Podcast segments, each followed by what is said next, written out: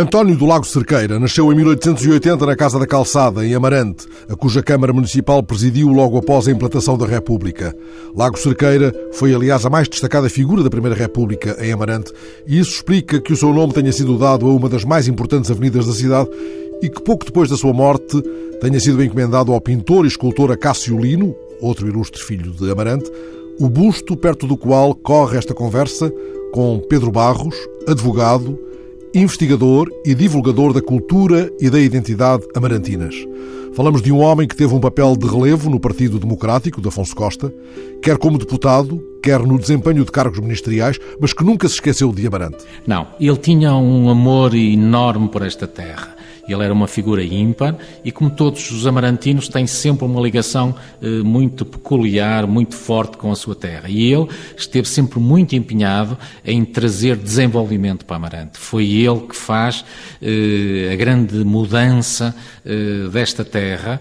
primeiro com a construção da barragem hidroelétrica do Olo, que foi inaugurada em 1918 e trouxe a eletricidade a Amarante. Portanto, um grande feito, uma, um grande empenho da sua parte, aliado a outras questões, como, por exemplo, a rearborização da Serra do Marão, o ornamento florestal de toda a Serra do Marão e da Meia-Via, a colocação aqui eh, de funções administrativas relacionadas com, com a floresta. Eh, também ele conseguiu, eh, digamos, quase em substituição do Liceu Nacional que foi extinto em 1911, a criação da Escola Superior Primária e, portanto, eh, um homem muito empenhado em tudo o que tivesse a ver com eh, o desenvolvimento de Amarante. Digamos que ele, eh, na República e António Cândido na monarquia foram efetivamente dois grandes amarantinos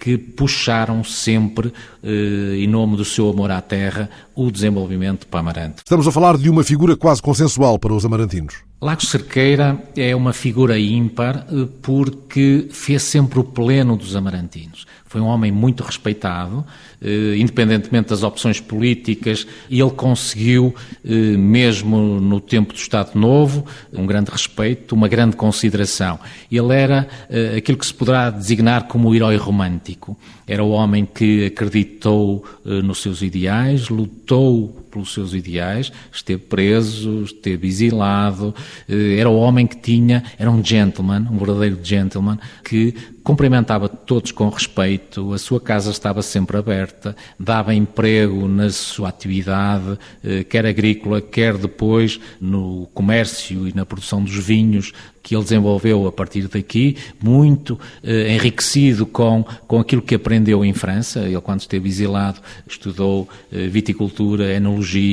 publicou, fez conferências sobre a matéria, portanto, ele trouxe para Portugal Muitos dos conhecimentos conseguiu eh, aprender eh, em França, que estaria muitíssimo mais avançada que nós. Ele produziu aqui aguardentes fabulosas e ele conseguiu produzir aqui vinhos que exportava eh, para imensos países, e nomeadamente para o Brasil. Conseguiu a partir daqui ter grandes ligações, mas tinha tal sempre... como o pai da Amadeu Sousa Cardoso. Tal como o pai da Amadeu Sousa Eram Cardoso. concorrentes às tetas. Uh, sim,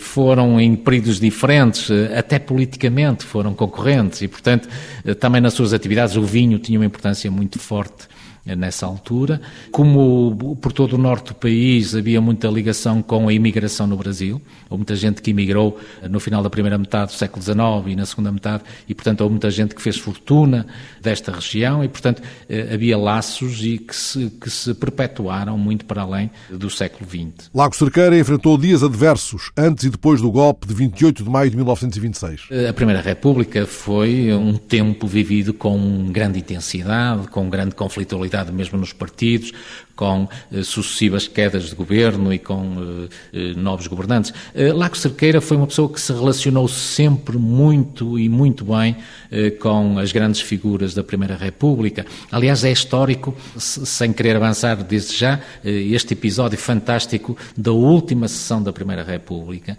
em que, após o 28 de maio, no dia 31 de maio, estava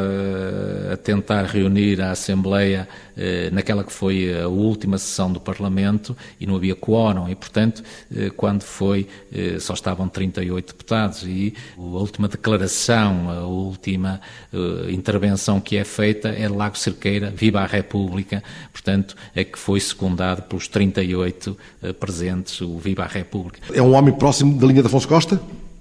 Sim, eh, também próximo do Afonso Costa. Aliás, no exílio eles estiveram muito juntos, eh, quer em Biarritz, quer em Paris, muito próximo dele, mas sobretudo do António Maria da Silva, que foi eh, presidente do Ministério e, e, e, de quem foi ministro. Ele tinha sido convidado inicialmente para ministro da Agricultura, não aceitou, e depois em 25 ele aceita ser ministro do Trabalho e, e ainda acabaria por substituir Portugal Durão como Ministro dos Negócios Estrangeiros, portanto também foi Ministro interino dos Negócios Estrangeiros.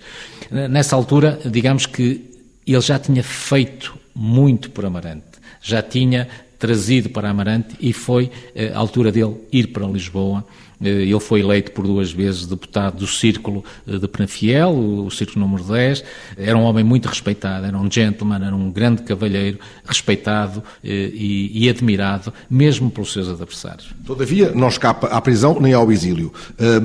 É um polemista, é um homem que escreve indignado nessa fase mais goirenta da sua, da sua vida política? Não, não conheço escritos nesse sentido. Ele sempre se eh, movimentou, sempre foi um grande diplomata, eh, sempre apoiou a causa, todos aqueles que lhe bateram a mesmo no exílio, ele apoiou sempre aqueles que estavam mais necessitados e, portanto, eh, foi sempre alguém que fez sempre pontos, estabeleceu sempre pontos, eh, respeitou sempre toda a gente eh, estabeleceu ligações sempre cordatas, a casa dele estava sempre aberta para todos aqueles que aqui vinham passar temporadas, eh, por exemplo, a partir eh, em 1919, António Maria da Silva, após o Congresso, vem da Figueira para Amarante e aqui está uns dias eh, a retemperar forças e a preparar-se para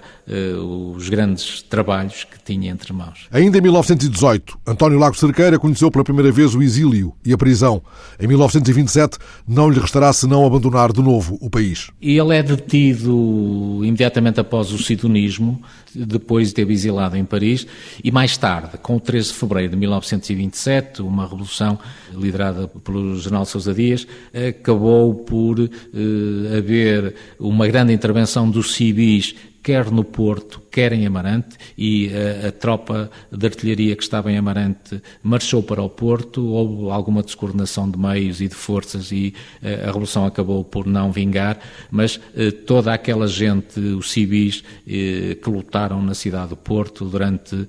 pelo menos cinco ou seis dias, Lago Cerqueira lá estava e em função disso acabou por se exilar. No dia 11, sensivelmente, já estaria a passar a fronteira e foi para Paris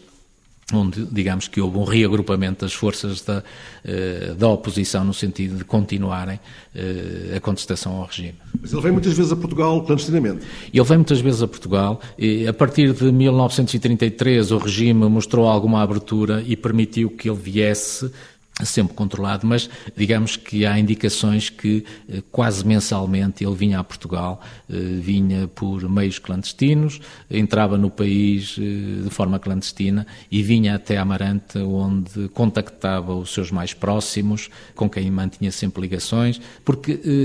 ele era um amarantino naquele sentido que já António Cândido falava, esta ligação com a terra é muito forte e ele tinha necessidade de vir e vinha e acompanhava e voltava depois para, para, para o exílio. Morre em 45 e o funeral dele é um acontecimento. É, é um grande acontecimento, é uma grande manifestação eh, de homenagem, diria de todo o país, não foi só de Amarante, eh, foi de, talvez a maior manifestação que há memória em Amarante, eh, foi um grande acontecimento, era de facto uma pessoa respeitada, mesmo pelos seus adversários políticos, que lhe reconheciam o mérito em tudo o que ele fez por esta terra em tudo aquilo que foi capaz de, de alcançar, sempre no respeito pelos outros, mesmo pelos adversários.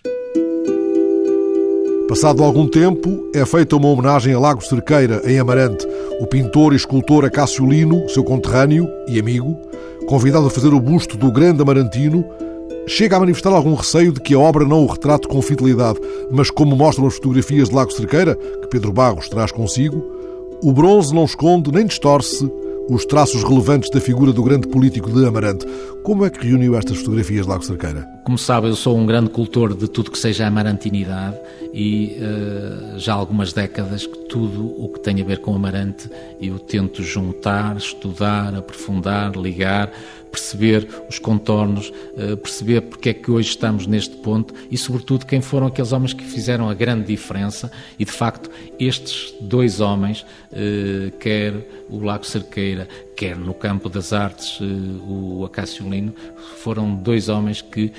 engrandecem naquele lote de grandes figuras que Amarante deu ao país. O Acácio Lino foi, acima de tudo, pintor, mas faz esculturas, não muitas, as mais reconhecidas e mais reconhecidas são esta de Lago Cerqueira e a do Soares dos Reis. E ainda a do Siríaco Cardoso, que é outra peça muito boa. Eh, há ainda uma outra, que é o próprio busto dele, e outro da Dina, a esposa, eh, que são de facto. E ele também foi professor da cadeira de escultura, embora eh, na, na, na Escola de Belas Artes, embora ele tivesse, sobretudo, professado eh, o, o, desenho histórico. Foi aí que ele esteve à vontade, foi aí que ele produziu as suas grandes obras, eh, o Grande Desbeiro, eh, tudo ligado com a história de Portugal e, sobretudo, aquelas peças notáveis que estão na Assembleia da República, aquelas quatro, quatro grandes obras que retratam, no fundo, aquilo que foi o início e os grandes momentos da história de Portugal. Sabemos como, em que circunstâncias é que este busto foi esculpido e também sabemos, podemos saber através da sua investigação, as circunstâncias e até alguns momentos pitorescos ligados à fundição desta, desta peça. Exatamente, é uma coisa curiosa, eh, porque houve um grande empenho por parte do Dr. Balbino Carvalho que todo o dinheiro que sobrasse fosse para a misericórdia. E felizmente foi possível que eh, parte deste espólio fosse eh, depositado na misericórdia e com a, a, investigação que eu acabei por fazer, eh, consegui perceber que esta peça foi esculpida numa fundição de Vila Nova de Gaia, de Golpilhares, a fundição de eh, Bernardino Leite, na altura era Bernardino Inácio, eh, em Golpilhares, fundição de bronzes artísticos, e custou na altura cinco contos. E, portanto, estamos a falar de uma fundição que vai na terceira geração, eh, com algumas peças e muito rapidamente, só para termos ideia, o Homem do Leme, que está na, na Avenida Montevideo, no, no, Porto, eh, foi lá esculpida, como foi a estátua de Nuno Alves Pereira na Batalha e como foi também os Perseguidos, aquela escultura de Anjos Teixeira que está na, em Almada. É, é uma fundição eh, que ainda hoje mantém muito da tradição, uma pequena fundição, Creio mesmo que eles não têm conhecimento de que este busto foi lá fundido e, portanto, foi essa investigação que me levou até esta fundição, que é uma das mais antigas eh, do país até, e que eh, produziu, o, de facto, uma, um busto de altíssima qualidade. A este propósito também, já que falamos de dinheiro, a Cassiolino não cobrou rigorosamente nada, foi uma oferta que ele fez e que teve imenso gosto, sentiu uma grande honra e estou convencido que eh, este busto perpetua não só Lago Cerqueira, uma grande figura da Primeira República, uma grande figura do país, que por vezes, como todos sabemos, eh, acabam por ser quase esquecidas, mas felizmente que de alguns anos esta parte foi possível recuperar em termos de, de importância o, o, que foi este cavalheiro, este senhor, este gentleman, que foi este político, não só em termos locais, mas também em termos nacionais, a importância que ele teve o respeito que teve dos seus contemporâneos, o Afonso Costa, o António Maria da Silva, o Bernardino Machado, todos eles passaram por Amarante, vinham à casa dele, eram de facto eh, pessoas eh, que o respeitavam muito e, portanto, foi de facto um grande amarantino e um grande português. E, e não por acaso, é junto deste busto perto do qual conversamos que, se esta fotografia não me engana, Humberto Delgado é aclamado em 58. Exatamente. Humberto Delgado, na sua campanha eh, para as eleições presidenciais em eh, 1958, eh, ele tem aquela campanha pelo país e tem aquela recepção fantástica na cidade do Porto, eh, que fez tremer o regime. E depois desloca-se para Vila Real, onde também tem um grande banho de multidão, mas tinha que passar em Amarante e veio aqui propositadamente e foi um grande banho de multidão, que também podemos ver por estas fotos, que não são visíveis em termos de rádio, mas ele teve aqui um grande banho de multidão e fez questão de ir eh, junto do busto de Lago Cerqueira, pedir um minuto de silêncio em homenagem eh, a este grande democrata e curvou-se perante Lago Cerqueira como uma grande referência daquilo que foi os ideais da Primeira República e os ideais de liberdade que estão associados a Lago Cerqueira. Assim pudesse ser, brindaríamos com um dos vinhos por ele produzidos na Casa da Calçada, verde, tinto ou branco, não sendo exigentes ao ponto de reclamarmos aquele que recebeu a medalha de ouro na exposição do Panamá em 1915, ou aquele outro também premiado com a medalha de ouro no Rio de Janeiro em 1922, ou com o famoso conhaque que Lago Cerqueira produziu de maçã camoesa